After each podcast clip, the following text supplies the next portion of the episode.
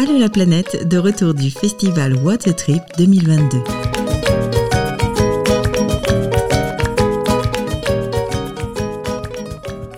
Donc nous sommes présents au festival Water Trip à Montpellier pour cette sixième édition, donc qui a lieu du 22 au 25 septembre.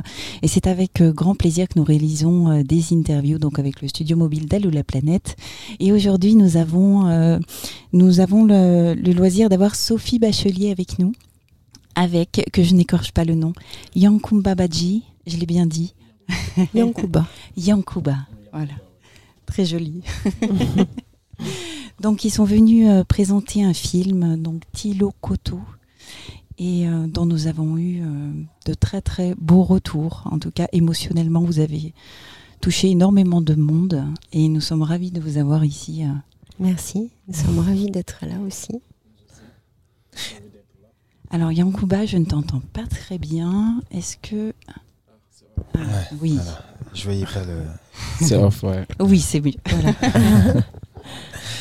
J'ai une première question pour Sophie. Euh, euh, quel est ton parcours? Euh, Est-ce que tu es dans le documentaire, dans le film de voyage? Mon, mon, parcours, il est alors j'ai fait les arts déco euh, à la Villa Arson à Nice et ensuite à Paris rue d'Ulm. Et j'ai aussi fait un DESS d'ethnologie euh, après. Euh, voilà. Et au départ, je suis photographe. Et tout, Bon, mais j'ai fait des images aussi. Euh, depuis, depuis que je suis petite, en fait, j'ai une petite caméra. Et, dès qu'il y avait un voyage avec l'école, je partais et je ramenais des images, des photos et, des films Super 8 à l'époque. Donc, c'est une passion qui date d'il y a très très longtemps.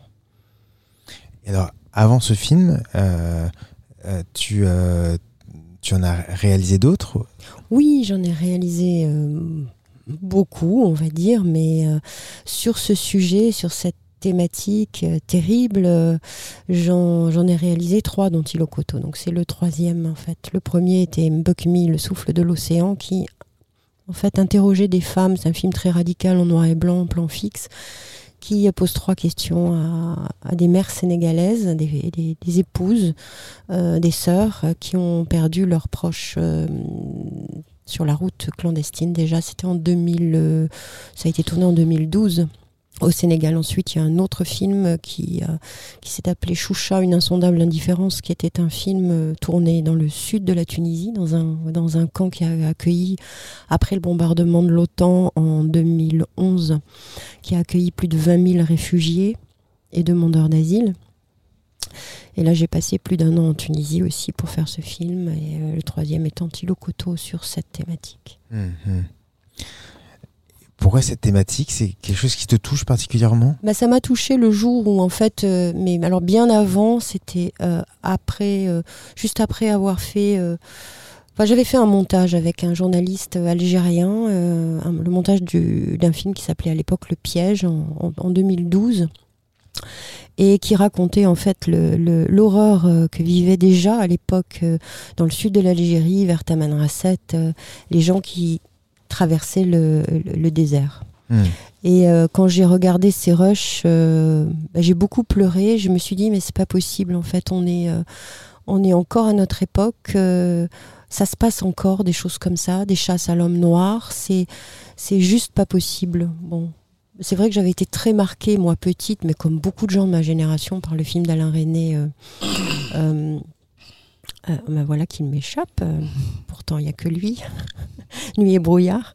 et, je m'étais dit dans ma tête de petite fille, mais moi, si j'apprenais quelque chose comme ça, je ne pourrais pas ne pas faire quelque chose, ne, pas, hmm. ne pas dire quelque chose. Je crois que c'est quelque chose qui m'est vraiment resté en tête. Et quand j'ai appris ça avec ce film-là, qui se passait ça, je me suis dit, ben, Enfin, je me suis rien dit d'ailleurs, j'y suis allée parce que j'avais besoin d'entendre euh, la parole déjà de ces femmes, parce que les femmes ont une double peine. Elles, elles perdent leurs enfants, leurs fils, elles perdent leur mari, elles perdent leurs frères, et elles se retrouvent au pays à avoir euh, finalement euh, une vie d'homme parce qu'elles doivent faire trois boulots, elles, deviennent balayeuses, elles, fabriquent des choses, des petits fatayas pour vivre, et elles ont tout sur le dos, elles doivent payer l'électricité, parce que les hommes sont plus là. Hmm. Hmm.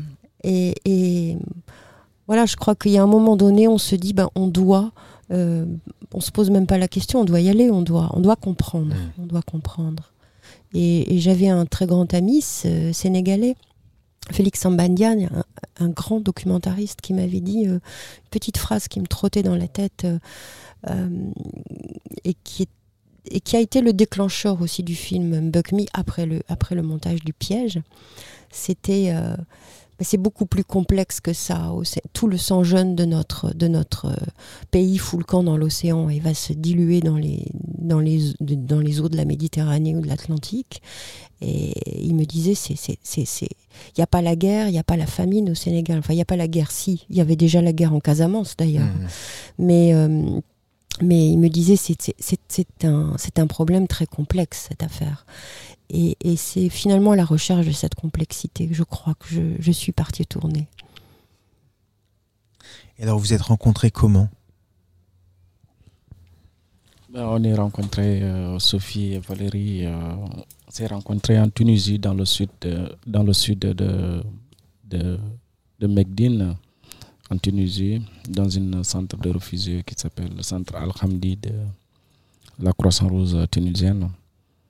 Après que moi j'avais fait euh, quatre voyages et quatre échecs, et finalement je me suis retrouvé euh, dans ce centre-là parce qu'on avait fait euh, quatre jours de voyage et, et on n'avait plus d'essence. A... Le seul moyen de continuer le chemin du voyage, c'était avec les vagues. Donc ce jour-là, c'était euh, le principal jour que l'Union européenne avait décidé de, de, balayer tous les, euh, tous les bateaux de secours dans la Méditerranée pour venir trouver des consensus euh, en Italie. Donc nous, ce, ce jour-là qu'on était arrivé en pleine mer Méditerranée, il n'y avait plus d'essence, il n'y avait rien. Donc finalement, on a eu l'occasion de, euh, de rencontrer des, des pêcheurs espagnols qui nous ont dit bah, tiens, on va appeler SOS Méditerranée pour vous. On était tous contents pour dire que bah, on va, on va plus se retrouver euh, à Libye. Et finalement, non, c'était le contraire, on s'est retrouvé en Tunisie. Donc on était dans ce centre-là, qui était un tout petit centre euh, de quatre étages. Mm-hmm. Et un jour, euh, Sophie et Valérie sont venues euh, dans ce centre-là. À l'époque, euh, c'était tellement stressant que moi, je n'arrivais pas à sortir de ma chambre. Mais ce jour, je ne sais pas qu'est-ce qui m'est arrivé. Je me suis dit que, bon, tiens, je vais aller jouer au foot avec mes camarades et tout ça en bas. Et là, je viens, je trouve Sophie et Valérie. Elle, elle était aux caméras et Valérie avait le micro. Et j'ai posé la question à un des frères sénégalais pour lui dire bah, Tiens, vous avez des journalistes encore aujourd'hui euh, en notre langue Wolof. Et euh, il m'a dit Non, non, non, ce ne sont pas des journalistes. J'ai dit bah, D'accord, débrouillez-vous. Donc elle nous a entendu parler Wolof, euh, donc elle est venue vers moi. Elle m'a dit bonjour en Wolof. J'ai dit Djamarek comment tu vas? Ça va bien. On s'est commencé à présenter. Elle me dit, moi je m'appelle Sophie. Moi je dis, ok, moi je m'appelle Yankouba. Vous venez d'où? Je dis, je viens du Sénégal, en Casamance. Euh, d'accord. Et alors moi j'ai continué à jouer au foot euh, avec euh, des amis. Bon, le lendemain aussi, c'était dans ma chambre. Je dis, bah, tiens, ça fait longtemps que je n'ai pas vu un copain malien. Aujourd'hui, je, je, vais descendre dans sa chambre au premier étage. Et là, je descends, je trouve encore Sophie et Valérie dans la chambre. Et des, des, copains qui témoignent leur parcours et tout ça. Et moi, on m'a proposé de témoigner. J'ai dit non, non, non. Bah, nous, on a beau témoigner, euh, jusque-là, il n'y a pas de solution pour nous. Mm. Et ce qui est étonnant dans tout ça, c'est que euh, c'est des euh, c'est des Occidentaux qui viennent toujours, mais on ne voit pas des, journalistes africains qui viennent euh, interviewer pour savoir de quoi on vit ici. Donc maintenant, je pense que tous euh, les témoignages que j'ai faits, ça suffit. quoi. Parce qu'à l'époque, j'étais un peu, un peu fâché. L'un des journalistes qui était venu dans ce centre-là, parce que nous, on ne savait pas, on ne sait pas si on va continuer le chemin ou pas de dire bah, ne, ne, mentionne pas mon nom, ne dit pas mm. tu peux changer mon nom et tout ça. Mais finalement, il est, il est, arrivé en Europe euh, parce que moi je suis coincé de l'autre côté. Donc il avait mis mon nom sur l'article, donc ça ne m'a pas plu du tout. Mm-hmm. Donc j'ai dit non, non, moi je ne vais pas témoigner. Ils m'ont dit non, juste euh, quelques mots seulement. Bah, on a fait ces deux mots. On a témoigné notre vécu, notre parcours en Libye. Après qu'ils sont retournés, revenus au Sénégal, en France, un jour, il m'appelle, Sophie m'appelle de, de, l'aéroport à Tunis. Et je vois mon téléphone qui sonnait. Je dis, ah bah tiens, c'est bizarre que j'ai un appel tunisien aujourd'hui. Ma grande surprise, oui, c'est moi, Sophie Bachelier. Euh, on était passé au centre avec Valérie Mako, réalisatrice. Là, nous, on rentre sur Paris. C'était juste pour vous euh, mettre au courant que voilà, nous rentrons. D'accord, bonne, bonne vol.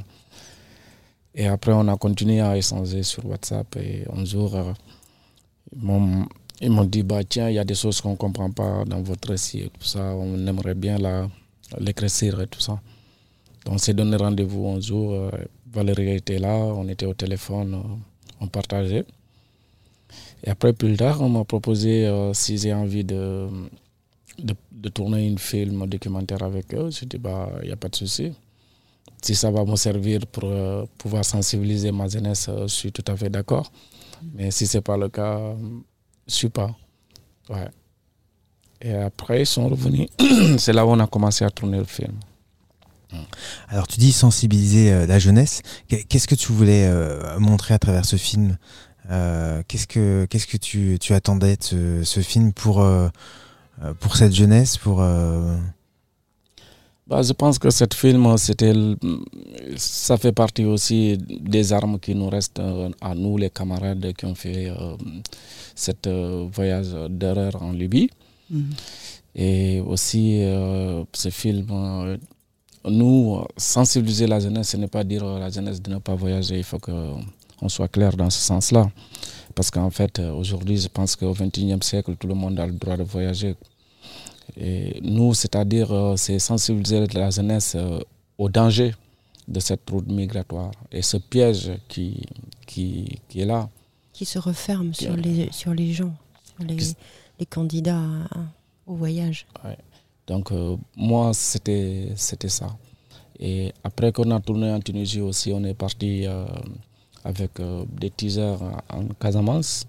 On a, fait des, on ciblé des villages qui ont payé lourdement cher, qui ont perdu pas mal de jeunes dans, dans, dans cette route à Libye. Donc on est allé dans ces villages-là, on, a on a fait des projections de films qu'on avait déjà tournés en Tunisie pour pouvoir parler avec euh, les villageois. Il y avait d'autres même qui, qui avaient même préparé le voyage de leurs enfants, qui ont annulé après que nous on est passé, pour dire qu'ils ne savaient pas. Et effectivement, ils ne savent pas parce que ce n'est pas beaucoup parlé dans nos médias à l'époque comme aujourd'hui, parce qu'aujourd'hui, les médias commencent à voir que c'est nous-mêmes, euh, les victimes, qui, qui viennent, qui, qui, racontent leurs histoires à la jeunesse. Donc, ils n'ont pas autre choix que de le montrer maintenant. Mm. Mais à l'époque, ce n'était pas le cas, parce que si c'était le cas, moi-même qui vous parle là, je ne serais jamais en Libye. Je ne savais pas ce qui se passait à Libye parce que les gens qui arrivent à, traverser la Méditerranée, ils étaient dans le silence. Donc euh, pour moi, de rester dans le, silence, c'est comme si tu es coupable. Donc euh, je ne suis pas coupable, je suis, victime. Donc euh, c'est pour cela que j'ai envie de partager cette, cette périple, même malgré c'est difficile à raconter, mais il faut la partager pour pouvoir sauver des vies ou sauver des gens qui ne sont pas encore rentrés dans ce centre de guerre qui est à Libye, qui est devenu catastrophique. Donc, euh, pour moi, c'était, c'est l'essentiel, en fait. Tu, euh, ton voyage, alors, parce que tu, parles de voyage, c'est un exil, un exode, euh, c'est, c'est au-delà du voyage. Enfin, c'est, parce qu'un voyage, on prend son sac à dos et on on va tranquillement, euh, même si le voyage. Découvrir le monde. Découvrir le monde. Mm. Euh, là, c'est quand même euh, autre chose. Enfin, tu parles de danger. Alors, le voyage, on peut être en danger sans arrêt, sauf que là, tu, tu, tu, tu c'est une fuite. C'est pas. Ben, en fait, ce voyage, il est particulier parce que ce n'est pas ce n'est pas une voyage normal comme on a connu, comme le monde a connu le voyage. Parce que moi, je me souviens, on était en plein désert. Euh, on était 34 personnes derrière une pick-up 4x4 avec des bois accrochés, bien attachés. Euh, à un moment donné, on n'avait même pas de place pour s'asseoir. quoi. Hmm. Et le passeur, il vient derrière parce qu'on se battait, on se cognait entre nous. Euh, On était des Ivoiriens, des Sénégalais, les Gambiens, des, euh, des Burkinabés, donc on ne se connaît pas. Donc chacun essaie de survivre.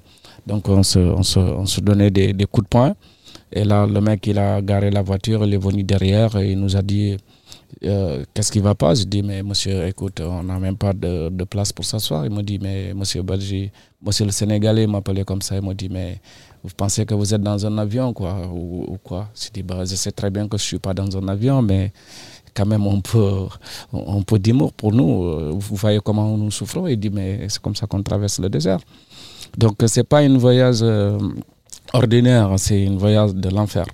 C'est une voyage de l'enfer euh, inoubliable euh, qui est resté euh, gravé dans nos mémoires. Euh, pour vous dire qu'après la Libye, on n'est pas bien, on, est, on essaie d'être bien dans la société, mais c'est vrai qu'on a, des, on a toujours des cauchemars qui nous, qui nous reviennent. On a, voilà, on n'a pas forcément les, les on n'est pas guéri psychologiquement, on n'est pas guéri parce que on était bien avant qu'on partait, mais après la Libye, on n'était pas bien. Et à vrai dire, on n'est pas bien. Donc ce n'est pas une voyage préparé comme on le fait, organiser son voyage, atterrir dans un hôtel ou euh, chez les, hmm. des amis. Euh, là-bas, ça se passe pas comme ça. Même si tu avais euh, si avais ton sac à dos, après, à un moment donné du voyage, tu sais même plus où se trouve ton sac à dos, tu sais même plus où se trouvent tes chaussures. Donc, c'est comme ça que ça se passe, en fait. Moi, je suis parti avec mon sac à dos, mais je ne peux pas vous dire qu'aujourd'hui, euh, il est resté où mon sac à dos? Il est resté où euh, mes chaussures? Donc, peut-être dans le désert, je ne sais pas. Donc, ce n'est pas une voyage normal. C'est une voyage d'enfer et une voyage qui, qui, est organisé par nos propres frères euh, qui n'ont aucune empathie, aucune, euh, aucune euh, respect humain, qui s'en foutent complètement de nous. Qui, tout ce qu'ils veulent, c'est comment raqueter leurs frères et sœurs. Mhm. C'est ça le voyage de, de la Libye. Et c'est pour cela tous ces dangers-là, pour ne pas être victime, avoir des nouvelles victimes de, de, de la traite de euh, moi, je, moi, je le dis comme ça. Hein. Euh, pour moi, c'est de l'esclavagisme, en fait. Donc, moi, je me suis échappé euh, vivant, mais il y, a des, il y a des milliers de mes frères et sœurs qui sont restés. Et pour saluer leur mémoire, il ne faut pas rester au silence. Quoi. Hmm.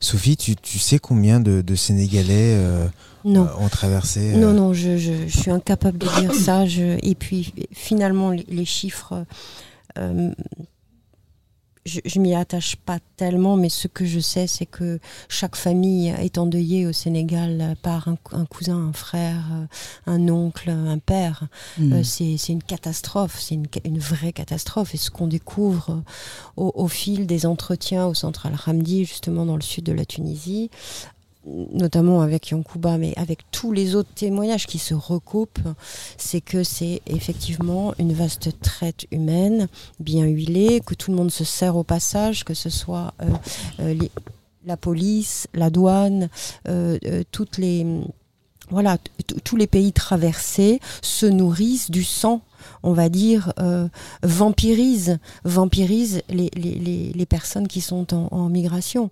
Donc, euh, euh, ça devient des marchandises. Voilà ça devient simplement des marchandises et euh, elles, sont, elles sont réduites à, à, cet état-là de, de, marchandises, de rebut humain et, euh, et, euh, et, je pense que nous sommes tout à fait responsables, enfin nos gouvernements sont totalement responsables de, de ce qui se passe aujourd'hui parce que c'est parce que ces gens-là n'obtiennent pas de visa, ne peuvent pas voyager normalement qu'ils sont contraints de, d'emprunter ces routes, ces routes interdites ces routes clandestines qui sont très bien organisées. C'est-à-dire que ce qu'on découvre avec le récit Kuba, et il le dit bien dans le film, c'est que même au départ de Tambacounda, lui paye son billet d'une compagnie de bus et on va, parce qu'on parce que les passeurs et les gens qui sont dans le, dans le trafic humain savent très bien que ces gens-là partent en Libye. Donc on va, on, va, on va doucement les pousser vers un autre bus qui est un système parallèle euh, qui est toléré par, par tous les États traversés. Mmh. Et, et, on, et, et de fil en aiguille, ils vont être raquettés à des checkpoints euh, tous les, je vais pas dire tous les kilomètres, mais, mais presque. C'est-à-dire qu'on va les pomper, les pomper, les pomper. Et quand ils ont plus d'argent, soit c'est les camarades qui se cotisent pour payer pour toi, soit tu restes en prison et t'es battu à mort. Donc euh, c'est c'est- c'est- c'est vraiment... c'est juste terrible, c'est juste terrible. Et tant que nous, nous nous rendrons pas compte qu'on est aussi interdépendants, qu'on vit dans un système de folie avec cette répression, et que ces gens-là qui arrivent, comme disait Yankuba, quand je dis le mot folie, je pèse bien mes mots, mais, euh, mais les gens, tous ces gens qui reviennent de Libye sont en post-trauma Mhm. Que ça soit fille ou garçon. Il n'y a pas une fille qui revient de Libye qui n'a pas été, comme disait hier soir Yankuba à la projection du film, qui n'est pas en santé, c'est une en, enceintée, une jolie façon de dire euh, violée. Oui. Hein Mais euh, et si la fille refuse, elle est battue à mort et elle mourra. Ça a été le cas de Marie-Rose qui était sur son, sur son bateau. Mhm. Ils l'ont, ils l'ont, ils l'ont défoncé avec un pistolet. Euh, je veux dire, voilà, c'est, c'est, c'est, c'est ça la Libye. C'est ça la Libye. Alors, le film, il sert d'objet de, de communication et Yankuba s'en est emparé dès le départ. Il a compris que ça serait un, un outil de communication. Et on a œuvré ensemble, en fait, sur ce film-là. C'est un objet commun, on va dire. Parce qu'on on, on, on s'est accordé comme ça, intuitivement, on avait les mêmes... euh, nous, on avait envie de communiquer, mais communiquer en, en Occident et, communi- et communiquer en Afrique. Il faut Mhm. communiquer des deux côtés. C'est- pour nous ce à quoi sert le film, à ouvrir la discussion sur une situation qui, qui, depuis 15 ans, est totalement intolérable. C'est une situation de folie. C'est juste la folie ce qui se passe. Alors moi, j'a- j'admire aussi à travers les propos, les retours que qu'on a eu hier, euh, justement pour euh, pour dénoncer, pour montrer euh, toute cette euh, cet enfer, euh, comme dit Yankuba, euh, les moments, en fait, cet, euh, cet équi- équilibre, si on peut dire, entre euh, les images, les temps de silence, qui qui sont Mm. largement suffisants justement pour. Pour laisser reposer un peu la parole, parce que mm, si vous voulez, les témoignages sont tellement durs, l'histoire est tellement Mm. dure, que si vous assénez le spectateur avec soit un commentaire, soit des choses, soit des images qui sont trop violentes, soit... il fallait des moments de poésie, des moments de silence pour pouvoir digérer ce qu'on entend, prendre, reprendre son souffle, parce que sinon c'est impossible. C'est juste impossible. Moi, en Tunisie, j'ai tas d'amis qui m'ont envoyé des, images. Dès que vous commencez à pénétrer ces réseaux-là, on vous envoie des choses, mais je ne vous dis pas quoi, parce que c'est juste, il n'y a pas de mots pour dire ce qu'on voit sur les réseaux sociaux, Mm. De, de morts en direct, d'assassinats, de tout, tout ce qui se passe en Libye, parce que c'est filmé, c'est juste une horreur. Et, euh, et- et moi, le matin, je, je- me souviens, on était avec Yankuba, et je laissais mon téléphone fermé, parce que je ne pouvais même plus prendre mon café. C'était juste pas possible, quoi. Et, Valérie et moi, et, et la monteuse, Elif d'ailleurs, mais on- on- on a toutes les trois voulu ça. C'est-à-dire que c'est vraiment, c'est dans l'écriture du film, c'est assumé, c'est voulu parce qu'on peut pas. Le récit est tellement lourd qu'on peut pas en plus amener des images qui, qui bloquent, qui bloquent, qu'on peut pas regarder, mm. qu'on peut juste pas regarder, quoi. C'est pas possible. Il faut laisser au spectateur son, son imaginaire, le laisser faire son chemin, euh, le laisser respirer, le laisser comprendre avec, avec, avec son rythme à lui. Voilà, ça c'est l'idée, euh, je pense, euh, sur laquelle on s'entendait toutes les trois. Mhm. Et vous le diffusez en, en Afrique, justement, euh, Oui. au Sénégal Oui, oui, ben en novembre, il va passer à, à l'Institut français de. L'Alli- L'Alliance à française. l'Alliance française de Ziguinchor. Ziguinchor. Mm. On espère que voilà qu'il y aura qu'il y aura du monde. On, on, on, on- essaye de, de, de, de faire une tournée au Sénégal, mais ce film, j'aimerais qu'il soit diffusé surtout à la télévision dans les pays euh, francophones d'Afrique de l'Ouest. Il faut qu'il soit vu sur les télés nationales. Et c'est ça le problème, c'est que c'est que il n'y a pas grand chose qui est fait euh, réellement. Il y a des artistes qui se mobilisent, qui font des chansons, qui font, mais c'est pas des gens qui ont vécu ça comme lui. À travers sa peinture, ce qu'on sent, la force de sa peinture, c'est que c'est qu'il l'a vécu. Et que là, euh, voilà. Et ces tableaux, il est vrai, sont arrivés pour nous comme, euh, moi je dis toujours, un, cadeau qui, qui nous tombe euh, du ciel parce que lui ne pouvait plus parler. Et nous, nous ne pouvions plus l'entendre. C'est-à-dire qu'à un moment du tournage, on était saturé. On avait fait trois entretiens avec lui pour rendre intelligible son récit aux spectateurs, déjà à nous et aux spectateurs, puis aux spectateurs, ce qui est pareil finalement, ce qui revient au même. Mais il n'en pouvait plus de parler. Hmm. Et puis c'était très frais. Il, il, il, en, sortait. Donc c'était très hmm. courageux déjà de sa part d'affronter ça. Et nous, on avait l'overdose aussi. On pouvait plus parce que on est, c'était inécoutable. Et puis et Yankuba, à un moment donné, euh, quand on rentre en France, me dit écoute, si tu veux, je peux raconter des choses avec ma peinture. Et c'est là où, pof, on, s'est dit mais quel cadeau On repart en Tunisie tourner la peinture. Yankuba en train de créer, mmh. sur le chemin, en train de créer. Et c'est ça, je crois, qui a fait la force. La force des choses, en fait, qui nous a sauvés aussi de. de qui nous a offert ces plages de, de, de, de alors de poésie, je sais pas, parce que ces tableaux sont très durs, mais encore une fois, on a voulu utiliser, entre guillemets, enfin, le tableau, euh, on, ne voulait pas se promener dedans avec la caméra et, imposer un autre regard sur la toile au spectateur, mais on a laissé le tableau, mais vraiment comme une œuvre entière. Et ce sont les yeux des spectateurs qui peuvent s'y promener à leur rythme. Il y a hmm. un temps voilà, de silence avec une. Et là, Eric Neveu a fait une bande son euh, qui est le qui est le qui est le musicien, l'auteur, l'auteur de la bande son, euh, compositeur et qui est quelqu'un qui travaille beaucoup sur les films de Rachid Bouchareb, qui a été aussi notre notre notre producteur. Il a fait un travail remarquable sur la bande son, euh, tout en finesse, et, il a il a su apporter une, une profondeur aussi à l'image. Et ça, c'était, c'était, c'était très bien fait. Tu, euh, c'est quelque chose que tu faisais au Sénégal euh, euh, des, toiles. Enfin, c'est, c'est comment c'est venu en fait. en fait, moi j'ai, j'ai beaucoup aimé la peinture étant tout petit, lorsqu'on était au collège. Donc, je fréquentais euh, un grand frère qui était artiste peintre à l'époque, qui s'appelait Nili Lefou à en Casamas. Et après, j'ai eu du mal avec ma grand-mère, euh, qui vient d'une famille très musulmane et tout ça, qui me dit euh, Tu sais que tu n'as pas droit à représenter des petites âmes comme ça. Et après, j'ai abandonné la peinture, pour dire comme ça. Mais après le voyage à Libye, c'est là où tout a déclenché encore. Et voilà, parce qu'il ne fallait pas garder le silence, comme je l'ai dit tout mm. à l'heure.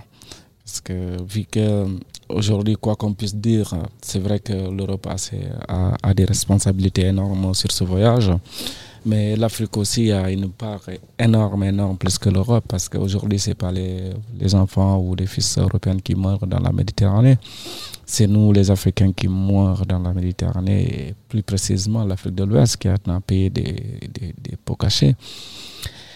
Et donc, euh, du coup, ça les arrange bien aujourd'hui de voir que nous foutons le camp. Donc, euh, les rues sont vides. S'il y a une euh, manifestation, il n'y aura pas de jeunes dans, dans, dans, des villes.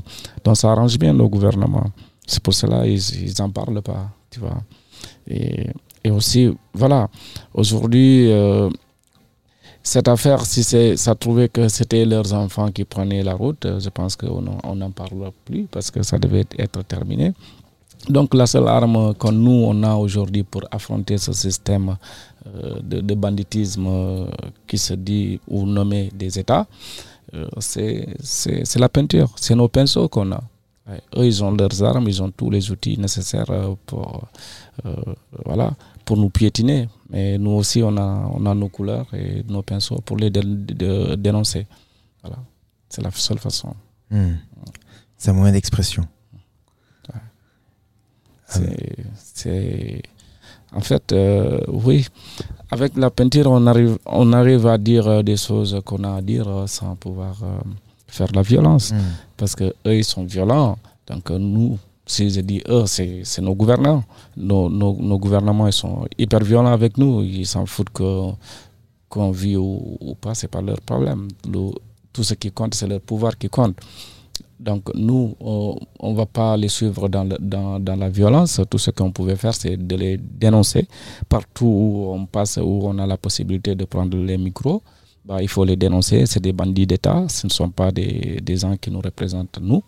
Parce que des problèmes aussi sérieux depuis 2011 jusqu'à nos jours, qu'on continue à raconter les mêmes problèmes. Jusqu'à nos jours, les bateaux continuent euh, à traverser la Méditerranée. Il n'y a pas de solution qui est, qui est venu de la part des Africains. Donc c'est irresponsable de leur part. Pour moi, cette route, il faut l'arrêter immédiatement parce que c'est de l'esclavage moderne. Quoi qu'on puisse dire, aujourd'hui, c'est c'est nous qui payons les pots cassés, c'est nous qui subissons les violences en prison, c'est nos sœurs qui sont violées en Libye, que ce soit sénégalais ou pas, mais tout simplement parce que c'est des sœurs africains. Et mm. si c'était d'autres peuples aussi, on dénoncera comme ça pour dire que on n'est pas d'accord de ce qui se passe à Libye aujourd'hui. C'est pas parce qu'on a eu la possibilité d'être en Europe aujourd'hui. Non, moi j'avais pris mes décisions depuis la Tunisie pour rentrer chez moi, aller sensibiliser cette jeunesse. À l'époque, je savais même pas que je serais euh, en France un jour. Donc c'était une responsabilité de ma part de pouvoir apporter mon soutien dans ce combat-là. Pour moi, c'est un combat. Et ce combat-là, tant que ça continuera, nous, on va, le, on, va le dénoncer. Et même si c'est terminé ce, euh, ce, voyage à Libye, ce voyage de l'enfer, on va continuer à dénoncer pour que nos enfants qui vont venir dans le futur savent que voilà ce que nous, nous avons traversé, ce n'est pas du tout logique. Parce que moi, j'étais étonné. on était invité au festival de Clermont-Ferrand, euh, là vous avez exposé de, mes œuvres. Mhm. Et il y avait des, des jeunes Africains euh, étudiants qui viennent dans des familles de, de, nos gouvernants en Afrique, pour ne pas citer, qui viennent très arrogantes pour me dire bah, Mais vous voyagez comme ça, monsieur c'était un bon, vous n'êtes pas au courant qu'en Afrique, nous, on voyage comme ça pour pouvoir euh, arriver en Europe. Il m'a dit non, non, non. Je dis, mais euh, vous venez d'où? Il m'a dit son pays. De quelle planète? De, quelle planète De quelle planète euh, Il m'a dit son pays. et votre père, il est quoi? Et bah, il est ministre d'État. Ah d'accord, bah, c'est pour cela, euh, mon frère, euh, que vous ne savez pas ce qui se passe. Euh, mais... Il m'a dit, mais à partir d'aujourd'hui, je vais adhérer de ce combat parce que je ne savais pas ce qui se passe. J'étais un bon, mais pour moi, c'est incompréhensible. quoi. Ah c'est incompréhensible. Vu qu'eux, ils arrivent à voyager tranquillement comme toute, toute, personne qui a les possibilités de voyager tranquillement. Mm. Donc, ils sont au courant de rien. Donc, vu qu'eux, ils sont au courant de rien, nous, on a vécu, c'est pas parce qu'on est informé, on l'a vécu ce voyage-là du Sénégal, de Tambacounda, de Bamako, de, Niamey, euh, de, de Ouagadougou, de Niamey jusqu'à Agadez. On l'a affronté jusqu'à Tripoli, jusqu'à Zabrata. Donc, on a tout affronté, on a tout vécu, on a tout vu. Et on a vu des choses et les choses aussi nous ont vues. Donc, c'est pour cela qu'il faut la dénoncer. Et alors, ces toiles, donc, euh, tu les exposes euh, sur, euh, dans, les, dans les festivals, mais euh, est-ce qu'il y a... pas que, pas, que. On, a, il a fait une très très belle exposition qui s'appelait Renaître à la galerie Talmart à Paris, dans le Marais, pendant plus de trois semaines. Alors, bon, c'était à Noël et c'était pendant la période du Covid, hmm. de la Covid, donc les gens n'avaient pas trop, avaient un peu peur de sortir avant les fêtes pour pas contaminer leur famille. C'était un peu hmm. compliqué, hmm. mais on a eu quand même un monde fou. Il a même vendu, euh, je sais pas, plus de la moitié des toiles. Non, non, ça a été une très très belle euh, exposition et on est tout à fait ouvert à, exposer ces toiles euh, pour à qui nous, à quelle galerie nous propose. Euh, voilà, que ce soit euh, ici ou ailleurs. D'accord. est-ce que euh, est-ce qu'aujourd'hui, au-delà du moyen d'expression, c'est aussi ce qui te permet d'être en France est-ce que tu vois ton avenir dans ces toiles d'artistes de, de, de, de peintres avant de le laisser répondre, je voudrais quand même préciser qu'il est aussi qu'il a un métier, qu'il est frigoriste en, en, froid commercial et industriel, qu'il a Mhm. son diplôme d'état ici en France, qu'il vient de passer, et qu'il a 17 ans d'expérience en Afrique. Donc euh, voilà, il a ce métier-là en plus. Et c'est grâce à sa peinture qu'il a eu son visa, euh, son visa talent, qui lui a permis de voyager normalement par avion et d'arriver en Ah. France. Alors c'est génial. Est-ce que tu Oui. peux, ou est-ce que vous pouvez nous expliquer ce que c'est ce visa talent? C'est un visa qui est très rare, en fait, qui est très rarement délivré. C'est pour des gens qui ont, euh, euh, qui sont soit artistes euh, euh, dans, dans, dans différents domaines, euh, soit, euh, enfin, voilà, des gens qui ont, dont, dont on reconnaît une, une, une belle compétence et qui sont donc autorisés à voyager avec ce visa. Alors, on vous donne un visa euh, talent euh, d'un an euh, ou après quatre ans. euh, et c'est ça qui lui a permis euh, d'entrer en France tout à fait euh, normalement et de survoler la Méditerranée et de s'apercevoir que c'est juste impossible de la, de la, de la traverser en zodiaque.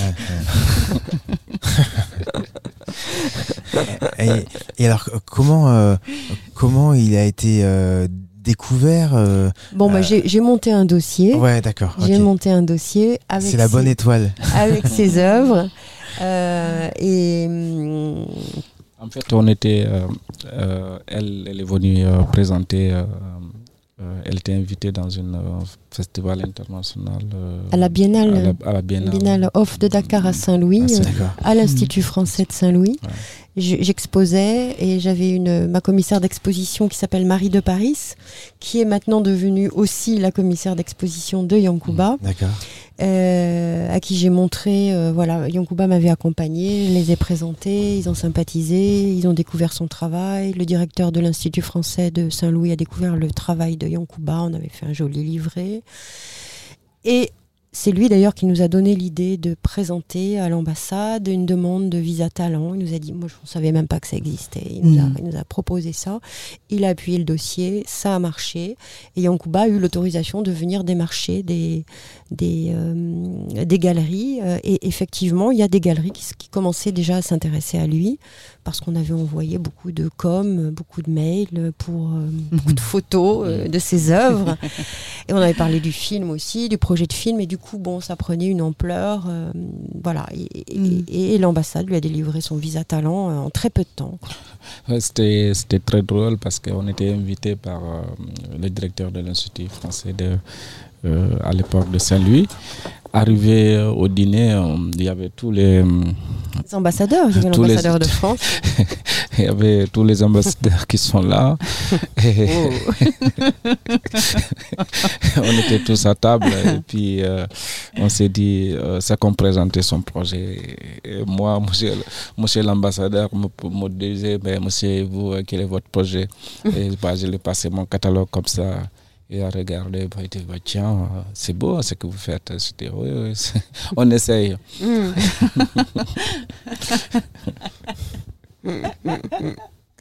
Ouais, C'était très drôle. Ouais, Ouais, c'est un retournement de situation en fait Oui. assez, euh, assez, euh, assez étonnant, Oui. euh, rare. Euh, c'est pas ça qui doit cacher euh, euh, en fait euh, euh, la difficulté de, d'avoir un visa au Sénégal. Un homme de 40 ans, c'est ce que je disais lors de la, la projection du film, un homme de 40 ans, un jeune Sénégalais, euh, euh, ne peut pas obtenir un visa. C'est juste impossible. Je veux dire, c'est juste impossible. C'est très très rare. C'est très très rare. Donc on paye, ils payent, ils payent l'argent du visa. euh, L'ambassade garde l'argent. D'ailleurs, ils se font beaucoup de sous avec Ouais. ça. Ouais. Et, euh, et ça va beaucoup plus vite euh, en fait d'acheter son visa. Mm. Euh, parfois, vous l'achetez à un, un voyou qui vous pique les sous et qui vous donne pas votre vrai faux visa. Mm. Et hum, parfois, vous faites arrêter parce que c'est évidemment illégal. Et enfin, tout ça est très compliqué, mais il y a. y ça, je sais qu'en en parlant avec Yankuba, il nous a dit Mais moi, j'ai même pas pensé à aller demander un visa. euh. Pe- Peut-être à l'Angleterre, tu avais pensé, mais tu l'as pas eu non plus. Non, Parce qu'il il habitait en Gambie, en fait, pendant, à cause de la guerre de Casamance, pendant, un- pendant 14 ans. Ah 17 oui, ans, il habité, il habitait en, en Gambie, donc il est Mhm. anglophone Mm. au départ. Quand on s'est rencontrés, il parlait quasiment plus français. Même Ah si son père était instituteur et parlait très bien français. Mais c'est revenu. C'est bien revenu même. Ouais, ouais. On Tu essaie. parles très bien, oui. Ouais. Voilà, donc ça a été un, un vrai retour de situation. C'était. euh, Bah, Aujourd'hui, pour moi, c'est euh, c'est c'est aider nos frères qui sont coincés dans, dans le Maghreb, hein, parce qu'il y a pas mal de jeunes africains qui sont coincés, qui ne peuvent pas faire demi-tour, qui n'ont plus d'argent. Mm. C'est hyper difficile parce qu'il y a des familles qui, sont, qui ont énormément dépensé, euh, cotisé euh, pour que leurs- leurs enfants puissent partir parce qu'ils ils étaient innocents. Et ça passe ce qui se passe réellement dans ces routes-là. Arrivé en Libye, sont, les familles sont tellement raquettées, les enfants sont plus- n'ont plus d'argent euh, de partir. Et ils n'ont plus le courage aussi non plus pour, pour revenir. Ça, c'est difficile. C'est aussi les conséquences de ce Mm. voyage-là. Mm. Il faut être courageux pour pouvoir revenir chez soi.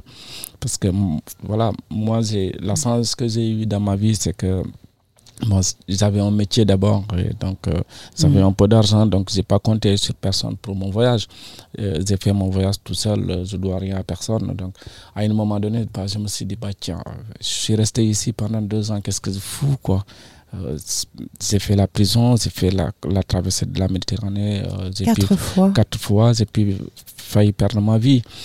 À un moment donné, c'est bon, quoi. C'est bon. La cinquième fois, qu'est-ce que ça va devenir? La quatrième fois, j'ai- on a quasiment. Nous, on peut vous dire, c'était inimaginable pour nous qu'on serait là aujourd'hui, quoi. Parce que quatre jours sans, sans Ouais. essence, rien du tout, euh, pas dormir, c'était. Pour nous, la vie était terminée. Donc, on attend le moment venu que, voilà, Mm. voilà, les autres ont fait leur prière, euh, leur dernière prière, euh, c'est fini, quoi, voilà. Mais c'est pas Certains voulaient, certains voulaient sauter du bateau. Mm. Euh, enfin, il se passe énormément de choses sur ces bateaux, Ouais, ouais. évidemment. euh, Oui. On va pas rentrer dans les détails, mais c'est il y a des paniques, les gens veulent sauter, les gens veulent se, Ouais, se bah, bagarrer, d'autres ils deviennent fous, quoi. Ils Mm. deviennent fous. Il y a de quoi. Oui.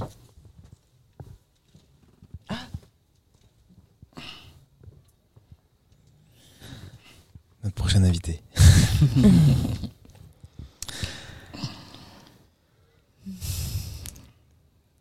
Ça reste toujours difficile. On, on a à la Mm. fois envie de rester euh, Mm. avec silence. vous. Oui, Mm. c'est ça, c'est ça. Ouais.